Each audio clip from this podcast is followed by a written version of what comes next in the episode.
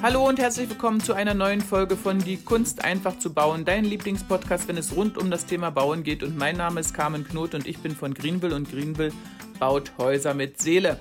Und heute erzähle ich euch etwas über Banken, welche Bank zu euch passt und zu eurer Finanzierung passt und was ihr bei der Auswahl der Bank beachten solltet. Ich wünsche euch viel Spaß beim Zuhören. Welche Bank suche ich als finanzierende Bank aus? Wenn ihr im Einfamilienhausbau seid und nicht jetzt große Mietobjekte oder ähnliches finanzieren wollt, dann würde ich immer zu der eigenen Hausbank als erstes gehen. Äh, und es sollte eine Bank sein, die nicht zu groß ist. Also das hat ähm, alles Vor- und Nachteile. Denn wenn ihr einen großen Kredit wollt von 5 Millionen oder ähnliches, dann braucht, müsst ihr eine große Bank mit einer großen Bilanzsumme aus, aussuchen. Bilanzsumme einer Bank ist das alles, was auf ähm, alles, was auf Haben- und Sollseite steht. Also dann müsst ihr eine große aussuchen, aber ihr wollt ein Einfamilienhaus bauen. Da reicht eine kleine Bank. Der Vorteil der, der kleinen Bank, also mit einer kleinen Bilanzsumme, dann reicht das voll aus.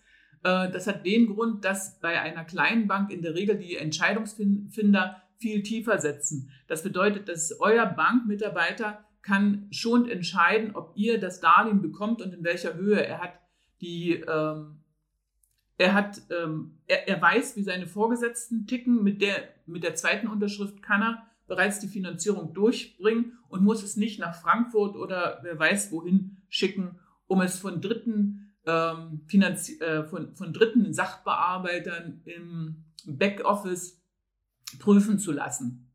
Also das ist ein ganz großer Vorteil, dann wisst ihr schon, woran ihr seid. Und dort ist es bei, äh, bei so, so einem Bankmitarbeiter es ist ähm, schon von dem persönlichen Kontakt zu ihm abhängig, ob ihr den, das Darlehen bekommt oder nicht bekommt. Und wenn ihr den als Freund habt, dann habt ihr eine gute Chance, äh, dort ein, ein, gutes Darlehen zu bekommen, ohne große Herzschmerzen. Als erster Ansprechpartner würde ich da immer die Sparkassen oder die Raiffeisen- und Volksbanken nehmen.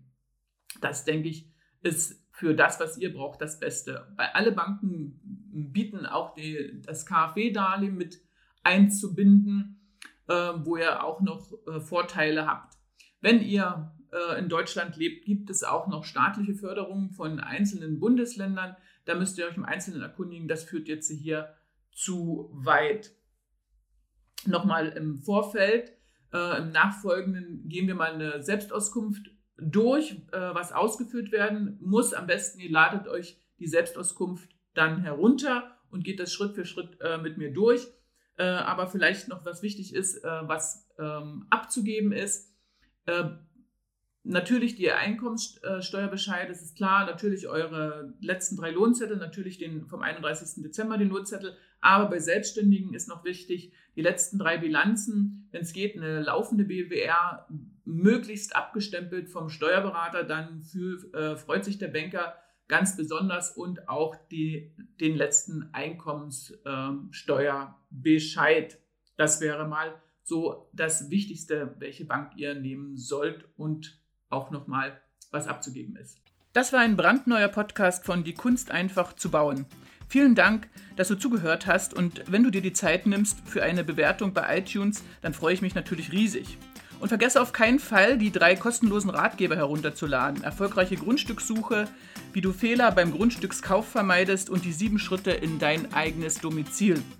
Den Link dazu findest du hier unten in den Shownotes. Und denke daran, ein völlig neues Lebensgefühl in deinem Haus mit Seele wartet bereits auf dich.